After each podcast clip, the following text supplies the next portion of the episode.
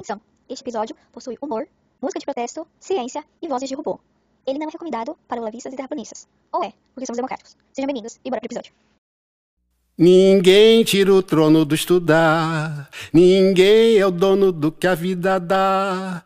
E nem me colocando numa jaula, porque sala de aula essa jaula vai virar. E nem me colocando numa jaula, porque sala de aula. Oi, gente, boa noite, bom dia, boa tarde. Sejam todos bem-vindos mais uma vez. Hoje eu estou aqui com a Rai. Rai, por favor, se apresente. Diga seu nome, de onde você fala. Com certeza, digo. Quase uma chamada a cobrar, né? então, meu nome é Rayana. Rayana ou Rai, tanto faz, tá? É, Estamos aí para somar, vamos ver o que vai dar. Pode, pode dizer o que você estuda, o que você estudou, com o que você trabalha. Ah, sim, faz sentido, faz sentido. Vou chegar aqui e me apresentar à toa, né? Então, é, na verdade, eu sou assim uma envolvida com a ciência, digamos assim. Eu gosto muito do conhecimento científico e é, em relação à, à, pesquisa, assim, que é o que acho que a proposta, né, da, do nosso papo de hoje, em relação à pesquisa, ao conhecimento científico, digamos que o meu envolvimento com a ciência foi assim de uma forma mais formal no IFE, né, Instituto Federal Fluminense, que aí eu comecei a fazer é, o técnico em química, então me formei no técnico em química, depois graduação, licenciatura em ciências da natureza e química, aí depois foi o mestrado, né, foi se estendendo. Aí, hoje em dia, então, sou mestre em ensino de física e professora de química. Você é a professora da qual eu corria no ensino médio. faz parte, faz parte. Ninguém tira o trono do estudar.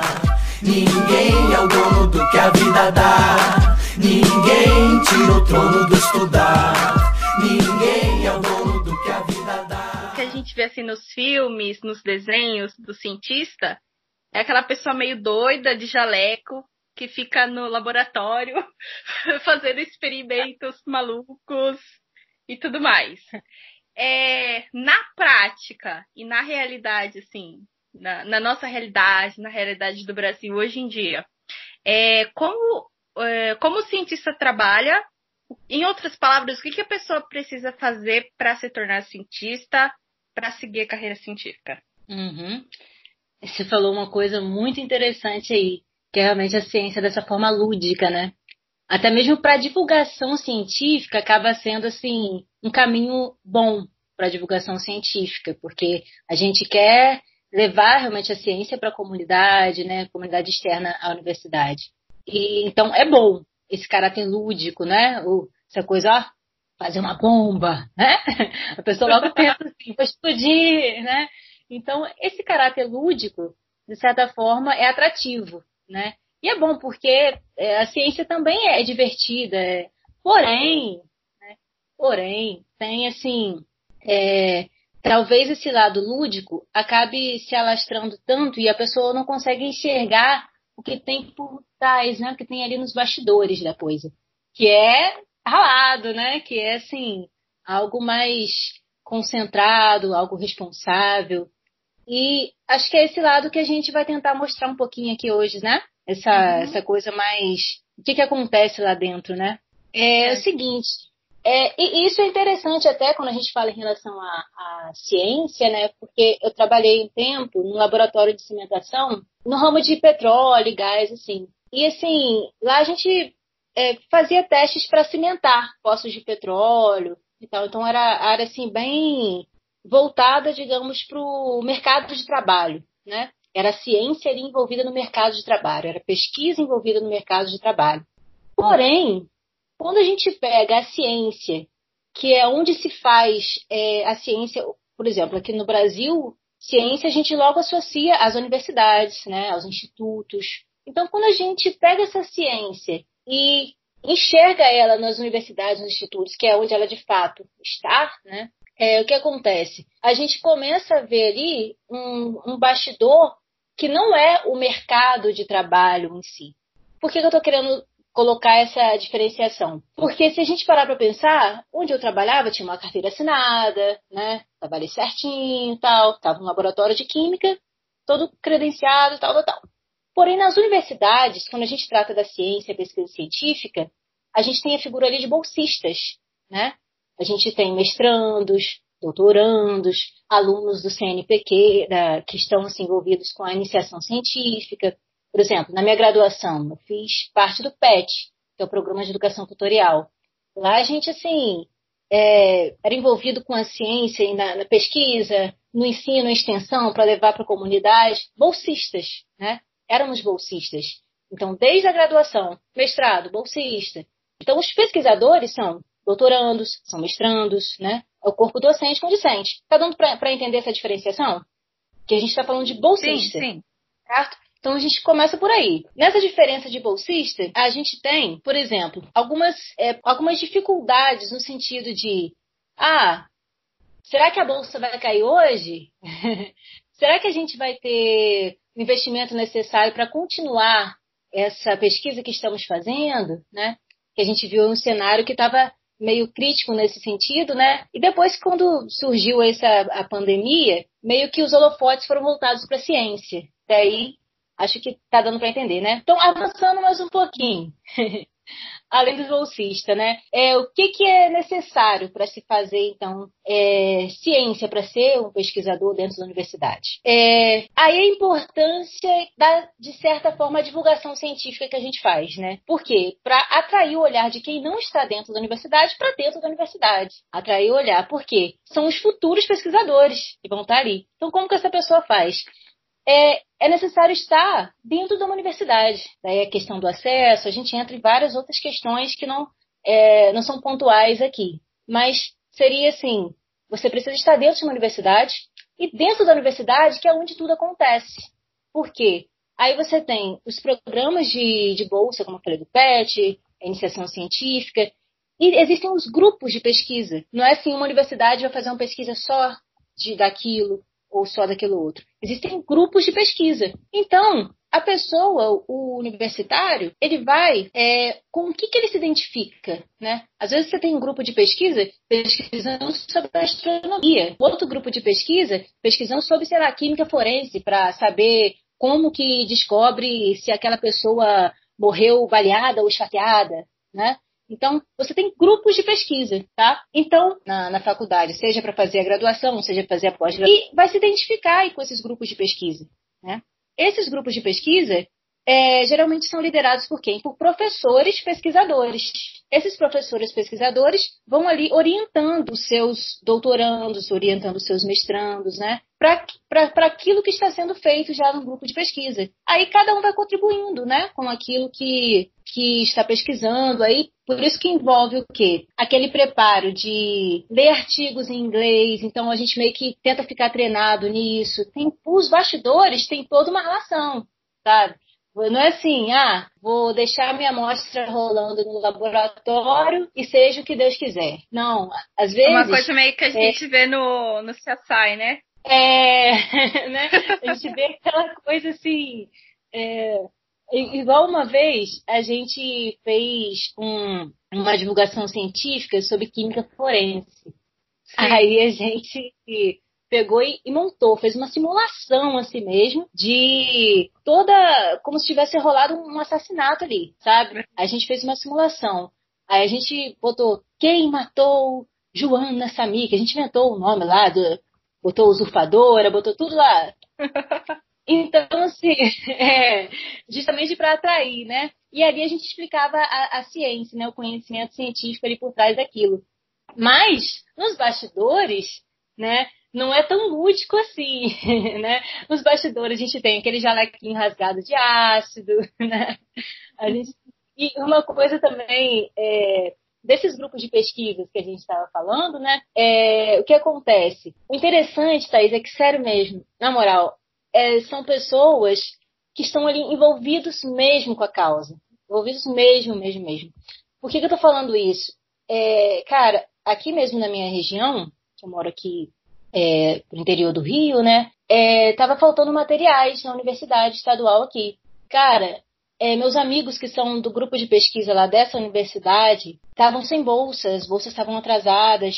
E assim, pensa comigo, se uma amostra precisa de um gás para continuar rodando lá. Aí, se parar de rodar, pensa aqui comigo, se parar de rodar, você perdeu o trabalho de um ano inteiro. Então, para que isso não aconteça, cara, eles estavam fazendo vaquinha e tirando do próprio bolso, porque estava sem recurso. Nossa. Então, é, é complicado. Então, assim, e não é assim, é, são, são coisas importantes para você, como são pessoas envolvidas, dedicadas, sabe? São coisas é, necessárias para a sociedade e que às vezes não, não, não são enxergadas, né? Não tem esse holofote. Agora, né, parece que está tendo esse holofote aí em relação a, ao tal do coronga, né?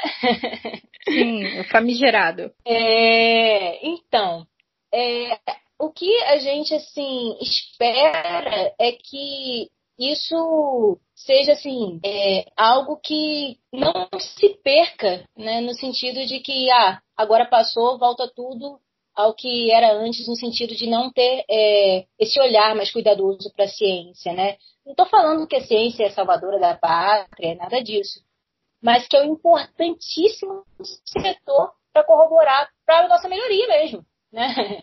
Que o conhecimento ele dignifica, assim, né? Ele dá um, abre os nossos olhos assim para muita coisa, amplia a nossa visão. Né? Do procura que Deus não respondeu. Deu a história, a ciência, a arquitetura, deu a arte, deu a cura e a cultura para quem leu. Depois de tudo até chegar nesse momento, me negar conhecimento é me negar o que é meu. Não vem agora fazer furo em meu futuro, me trancar num quarto escuro e fingir Tem que um- uma, uma coisa que gira em torno assim da universidade, principalmente universidade pública, é uma crença de algumas pessoas, eu não sei se assim, de uma parcela da sociedade ou quem, quem são as pessoas que acreditam nisso, mas tem, não sei se tem aí, deve ter um negócio que estudante é vagabundo, que estudante é maconheiro, que estudante é, gosta de viver às custas dos outros. E às vezes eu fico me perguntando assim: será que é a universidade que está falhando em é, compartilhar o que ela produz, seja em ciência, seja em conhecimento, ou se é realmente é, a sociedade que não se volta para ver o retorno que ela tem desse dinheiro que ela investe na universidade?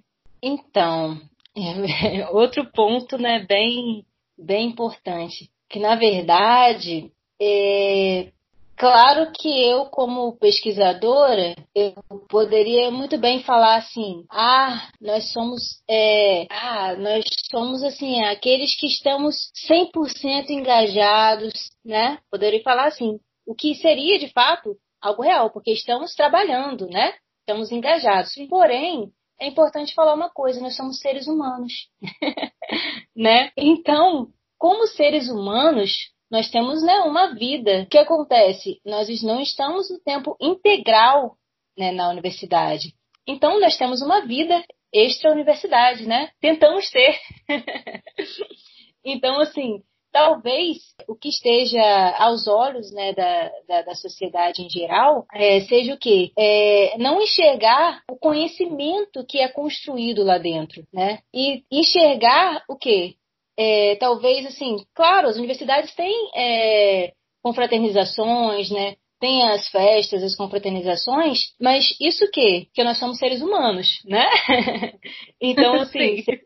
é, então, a partir do pressuposto que nós somos seres humanos, como qualquer outro ser humano que está na sociedade, né? Sim, é, vai haver uma confraternização, vai haver uma troca de abraço, por favor que haja.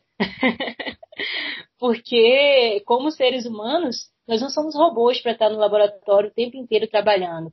Porém, quando estamos lá cumprindo nosso papel, que é para isso que nós eh, temos a bolsa, né, para cumprir o nosso papel ali, é, com certeza, pode ter certeza mesmo, nós estamos ali 100% dedicados no que nós estamos fazendo, concentradíssimos, né? E isso, assim, é, eu te falo por, por experiência mesmo de congressos que a gente vai, e assim, todo congresso tem um, coffee break, né? Todo congresso tem ali um momento de você um pouco relaxar a cabeça, porém no outro dia você já está ali de manhã cedinho, sete horas da manhã você já está ali pleno para apresentar o seu trabalho, apresentar os frutos da pesquisa ali daquele grupo. Então, às vezes o que é visto é o que se quer ver, mas não o que de fato acontece. Acho que é uma coisa é, é visto como a gente está falando ponto parcial, né? É aquele olhar parcial ali.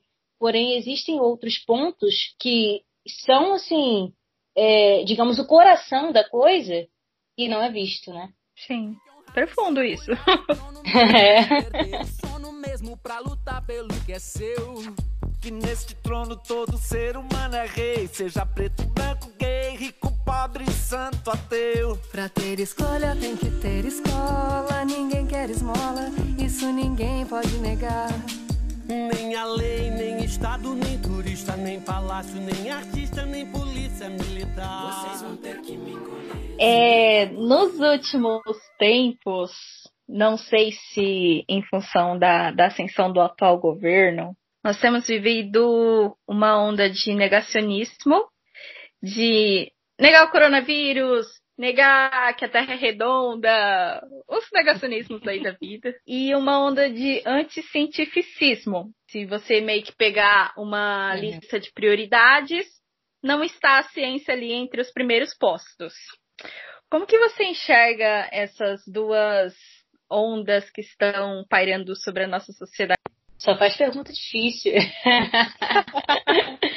Isso que é bom, só faz pergunta difícil. Tá indo às forras, né, da professora de King. Olha só. Vamos lá, então. O que acontece?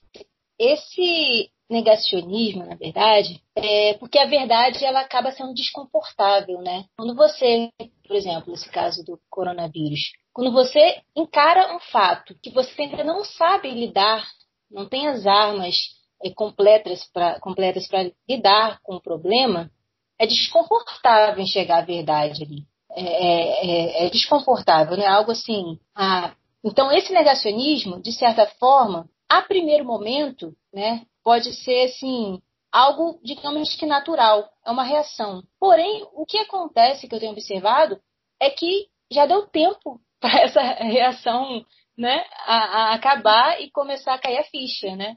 Antes Sim. que a ficha caia por si só e seja tarde, né? Então, assim, de certa forma, observe que eu, eu não estou assim puxando sardinha para um lado ou para o outro. Eu estou querendo tentar enxergar assim de um modo que é natural. Como, ao mesmo tempo que eu estava te falando antes que somos seres humanos, é natural. Na minha opinião, é, é natural essa, essa verdade desconfortável jogada na nossa cara, né? Porém, é, não é inteligente focar nisso e continuar negando, porque os fatos estão aí. Né? Então, na ciência é o seguinte: a gente encara esse, esse negacionismo da seguinte forma: temos que continuar, porque negando ou não, os fatos estão aí, né?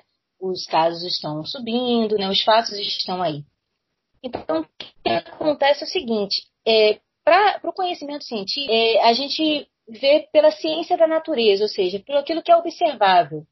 Né? Existem os métodos científicos, por exemplo, assim, eu vou dar um, um, um exemplo de algo que já estava acontecendo, por exemplo, a questão do, do álcool, né? A gente estava vendo muita gente fazendo mistura de álcool em casa, né? Ah, eu vou é, fazer meu álcool em gel aqui e tal, joga aquela fórmula mágica e puf, puf, saiu o álcool em gel, né? Da cartola.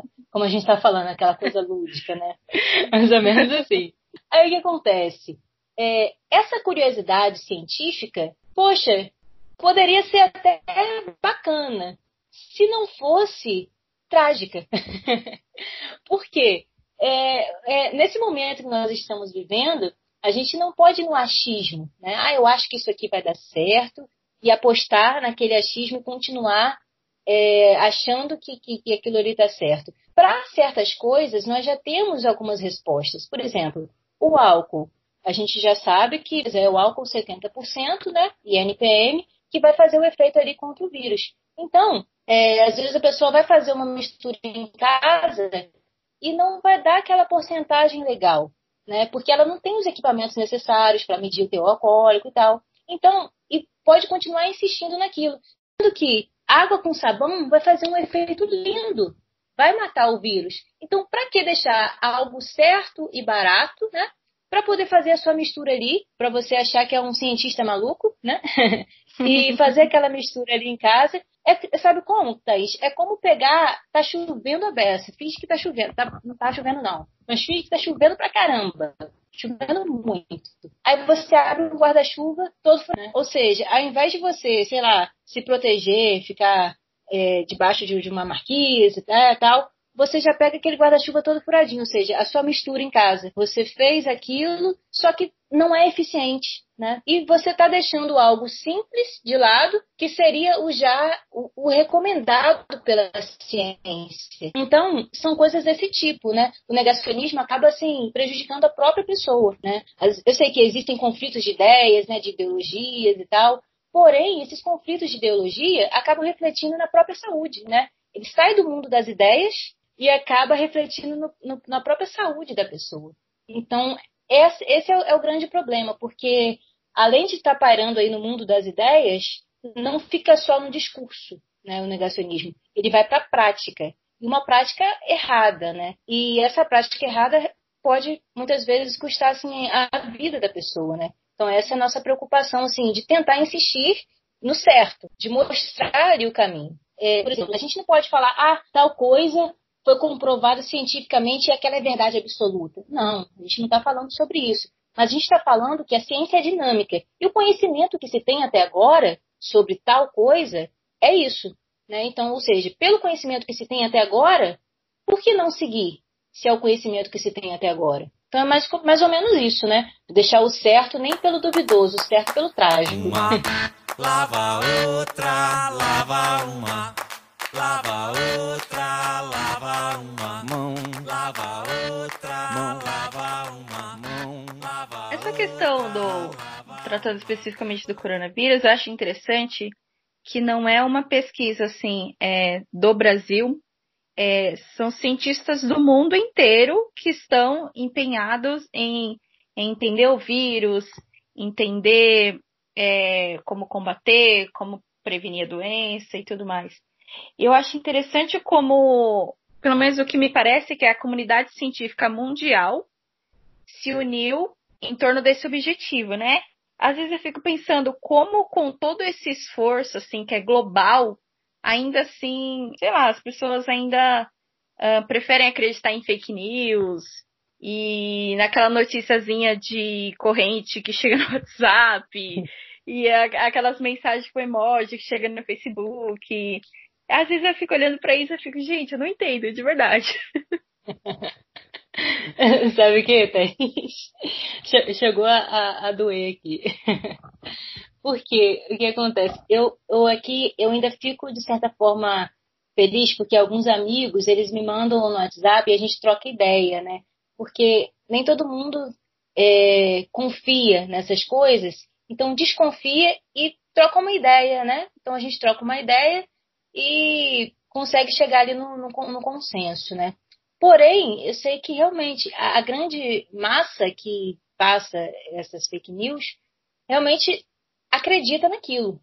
E o que acontece é o seguinte: é, eu acredito que esse, esse apelo né, das fake news seja o seguinte: é, ele, ele não é difícil de ser detectado. Normalmente, pelo que eu observo das fake news, é assim: você tem uma, uma mensagem que normalmente tem algum vilão, por exemplo, assim, vai falar do, do governo, vai falar sei lá, que isso é coisa do sistema. Você vai ter um vilão para combater. Então você já se identifica, você já coloca ali aquele que vai ouvir a fake news é, numa posição de identificação com você. Ou seja, opa, a gente tem a mesma opinião política, né? Já, nesse sentido assim. Então, ali você já coloca ali, talvez, às vezes tem até um fundinho musical para dar aquela apertada no coração. Não sei se você já percebeu isso em alguns fake news. Como que é a palavra? Então, Sensacionalização? E, é, é, um, é um sensacionalismo que, e que dá uma isso, é sensação.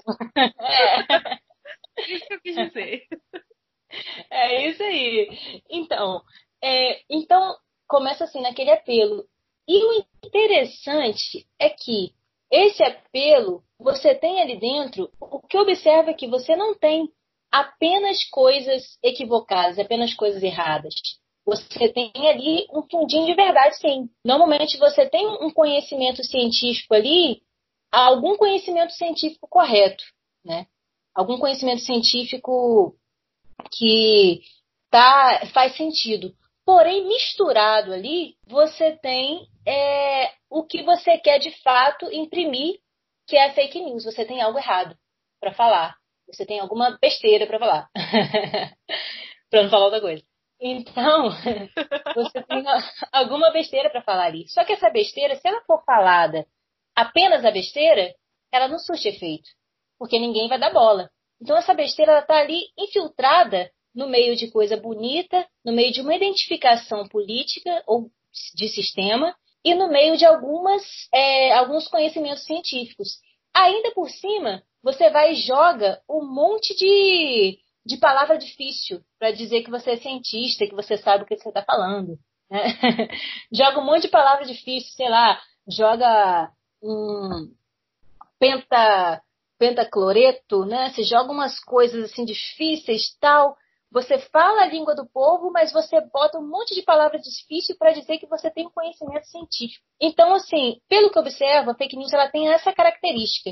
Então, quando alguém me manda alguma coisa assim para a gente trocar ideia, né, já observa assim, hum, isso aqui tem esse conhecimento científico aqui até faz sentido, mas depois ele já misturou um monte de coisa que não faz sentido nenhum. Então, identificando a fake news, dá para ver que normalmente seguem e uma coisa muito interessante é o que fazer frente a elas. Uma coisa que fazer frente a elas em questão de urgência, né, que é o que nós estamos vivendo, é tentar é, cada vez mais aumentar a divulgação científica do conhecimento científico de quem? De quem está nas universidades, de quem ali tem é, o, o conhecimento do dia a dia universitário para falar.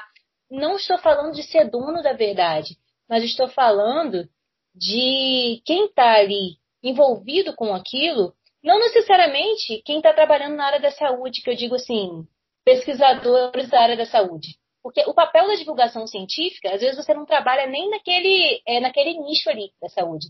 Mas você, ao ler os artigos, ao ler as revistas, né, ao ler o, conteúdo é, que foi publicado, que às vezes é distorcido e vira fake news, ao ler o conteúdo sério, a gente consegue ali interpretar o que aquele conteúdo quer dizer. A gente consegue verificar se o, o, o método científico que foi utilizado teve rigor, se não teve.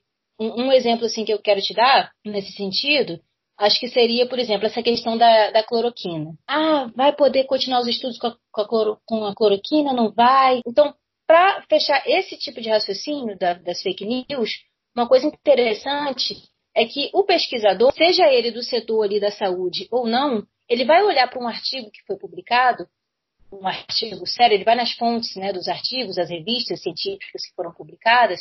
Ah, o teste foi feito com pessoas, né, é, digamos assim, o teste com cloroquina. Estou dando um exemplo aqui mais, mais do que a gente está vendo, né? Por exemplo, ah, o rigor científico. O teste foi feito é, com, a com a hidroxicloroquina. Foi feito com pessoas que é, que estavam ou pessoas que não sabiam que estavam tomando remédio, porque nesse caso da hidroxicloroquina, o que acontece? Precisa ter um, um rigor científico ainda maior, porque a gente está lidando com vida, né, com saúde. Eu estava vendo o seguinte, tinha estudo apresentando ali que não tinha sido feito é, o teste para ver se a pessoa tinha o coronavírus ou não, mas se a pessoa estava apresentando sintomas e tomou o remédio, né? Então, assim, eu estou falando de um dos estudos, tá? Não estou falando assim de todos os estudos foram assim. Estou falando de um dos estudos. E quando o pesquisador ele olha um olhar um pouco mais, mais crítico, né, sobre aquilo que está acontecendo.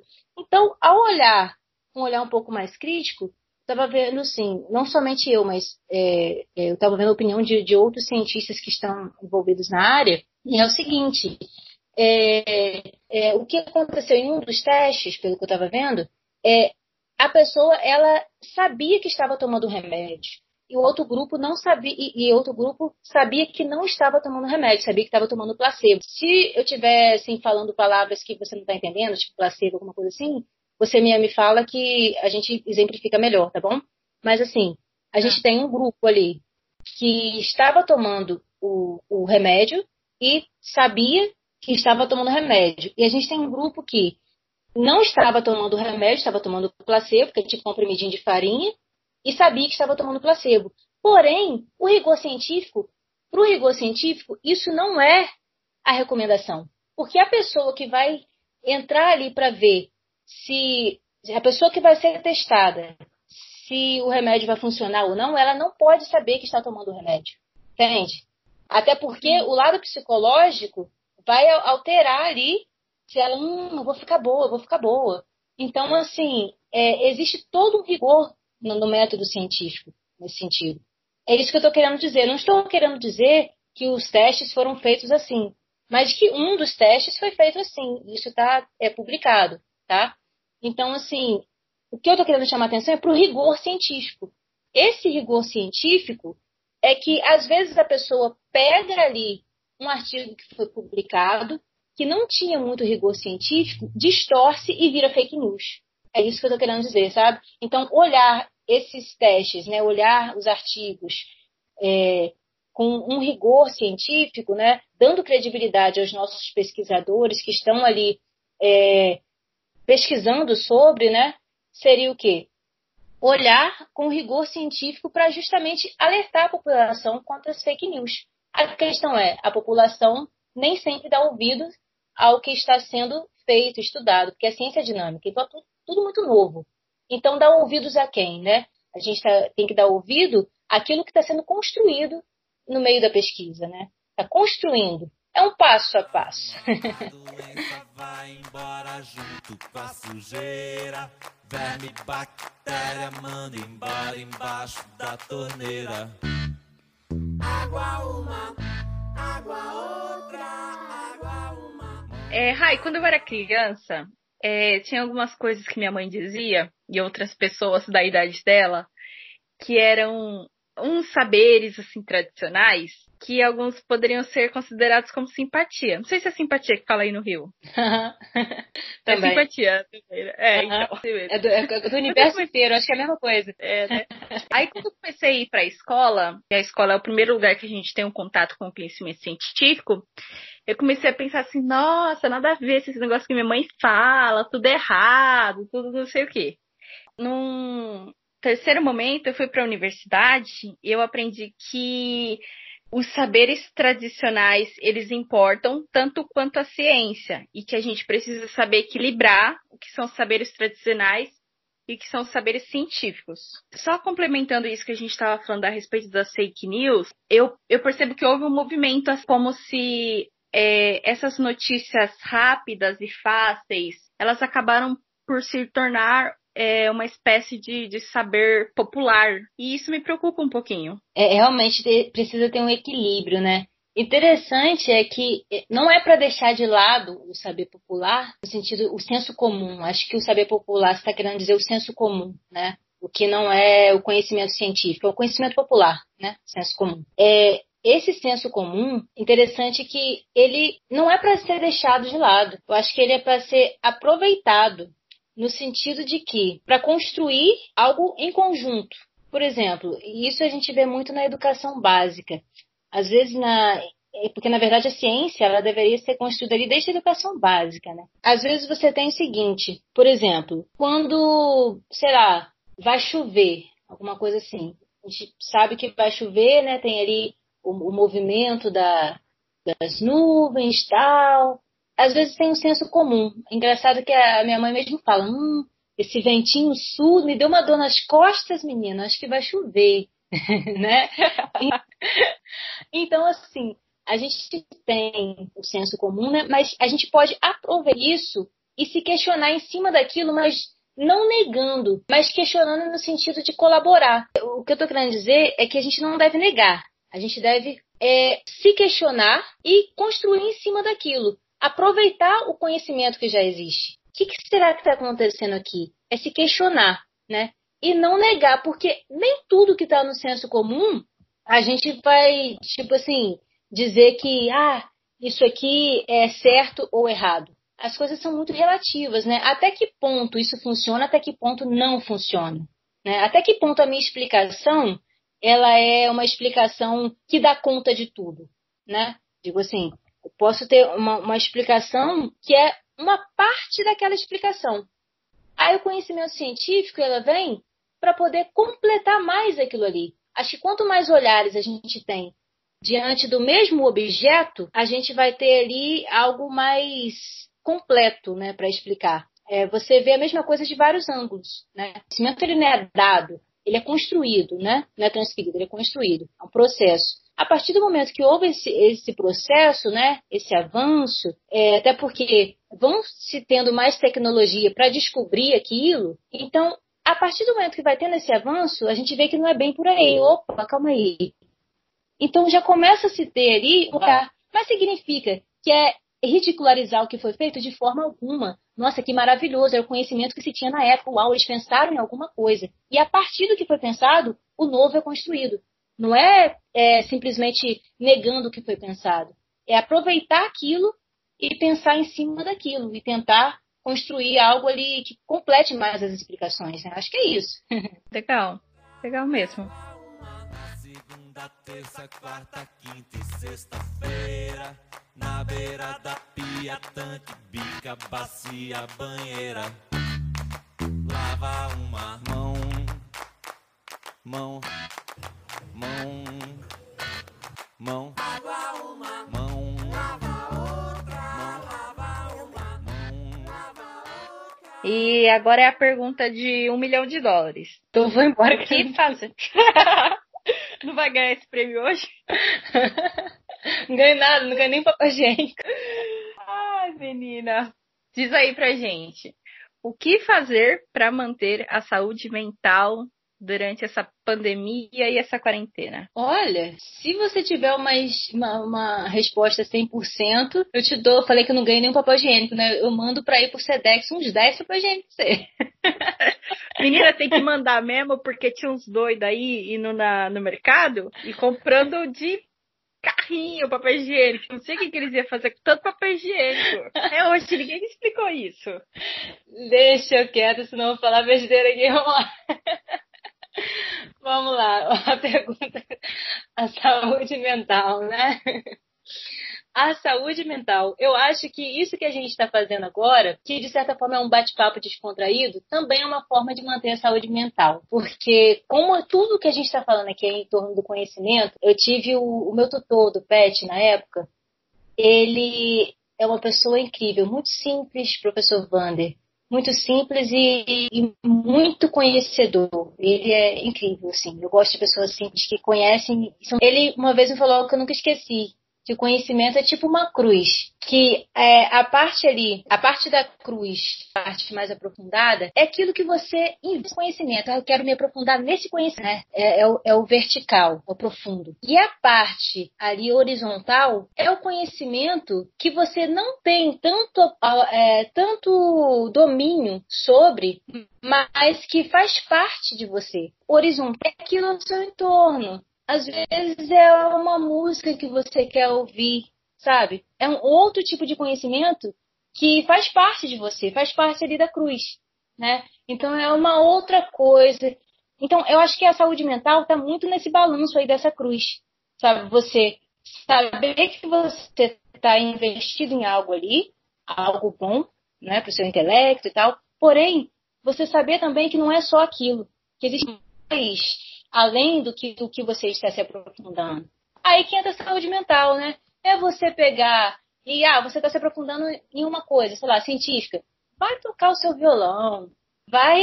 É, ou senão você está se aprofundando demais no violão. Opa, eu vou estudar outra coisa, sabe? É esse balanço, é esse equilíbrio, né? Que a cruz está ali e ela está fincada ali ela não vai cair, né? Então, acho que é por aí a saúde mental. É você saber equilibrar isso. Caramba, que legal. Gostei muito do que você disse. É, seus agradecimentos e suas considerações finais. Uau, me senti escrevendo um artigo. Tá vendo? Considerações finais. Ai, Thaís. Não, eu já acho que eu já falei demais aqui, então vou fazer a consideração final bem assim, estilo redação de uma linha, né?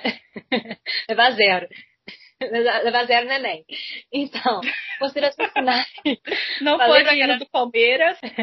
Não pode, não pode. Lê de miojo. Então, as considerações finais é o seguinte, acho que olhar, a gente aprender a olhar, eu falo a gente, a gente mesmo, é cientista, não cientista, é aprender a olhar com mais carinho para as coisas, né?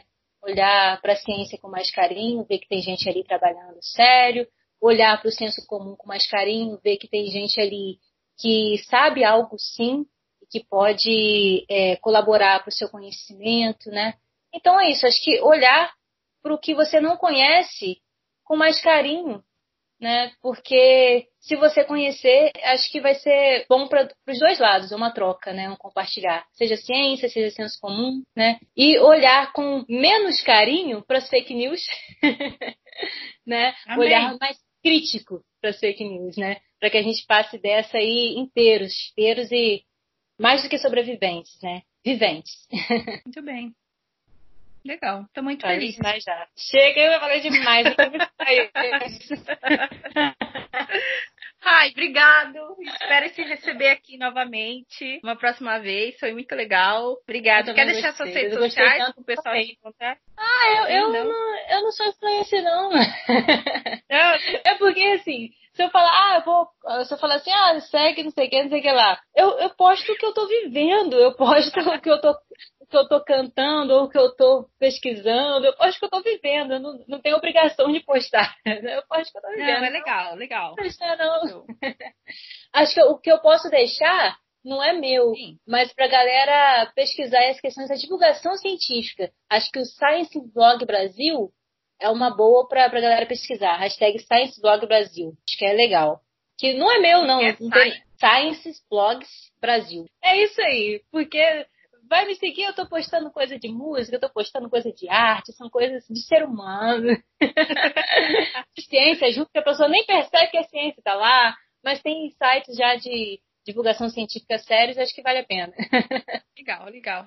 Eu ouço um podcast do, do Novo Normal e elas dizem uma coisa que ter infor- é, vou parafrasear porque eu não lembro direito como elas dizem, mas que ter informação boa é tão importante quanto lavar as mãos, né? Você estar bem informado, você ouvir de boas notícias, de lugares confiáveis, de mais de uma fonte. Então, essa é a minha dica aí. Se, se informem bem e lavem as mãos. Isso aí, literalmente.